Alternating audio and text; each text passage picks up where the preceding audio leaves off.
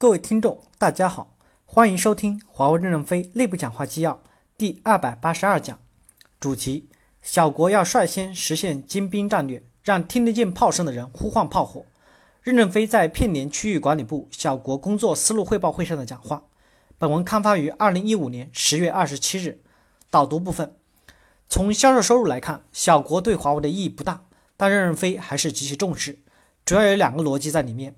一是希望率先在小国实现精兵战略和班长的战争，即让听得见炮声的人来呼唤炮火，取得成功经验后，再逐步推广至大国市场。二是小国市场综合性强，且条件艰苦，特别适合将军的培养和人才的循环赋能，以支撑大作战体系。正文部分，第一部分，小国要率先实现精兵战略。首先实现让听得见炮声的人呼唤到炮火，让听得见炮声的人呼唤炮火，这是美国军队的作战方式。我们要向美国军队学习。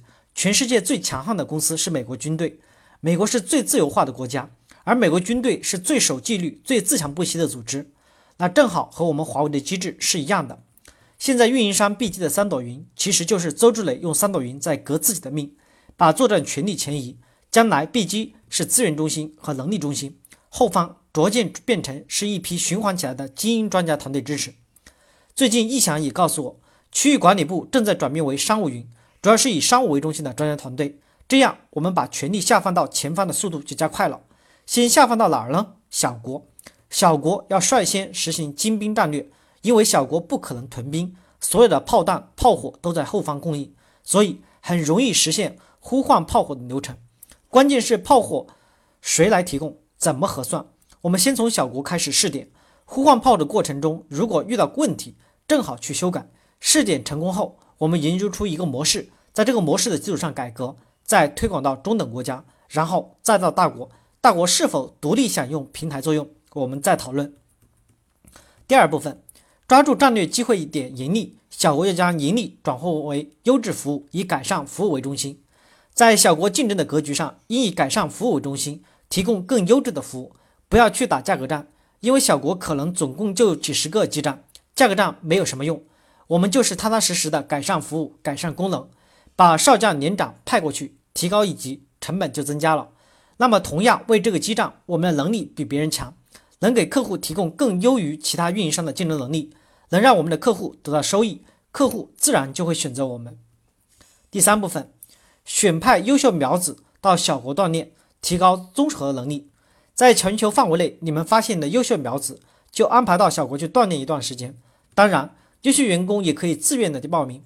小国干部最大的优势是综合成长，在大国不可能有这种综合锻炼，因为在大国都是流程化的组织运作，能摸到大象腿也不知道大象腿的含义。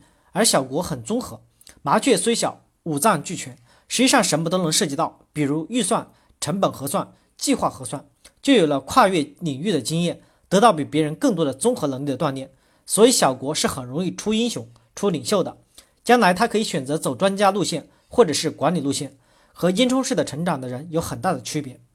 优秀的小国人才也要尽快的进入战略预备队循环赋能，换个地方继续作战，很快就能成长为将军。你们要制定时间表，加快他们的成长速度。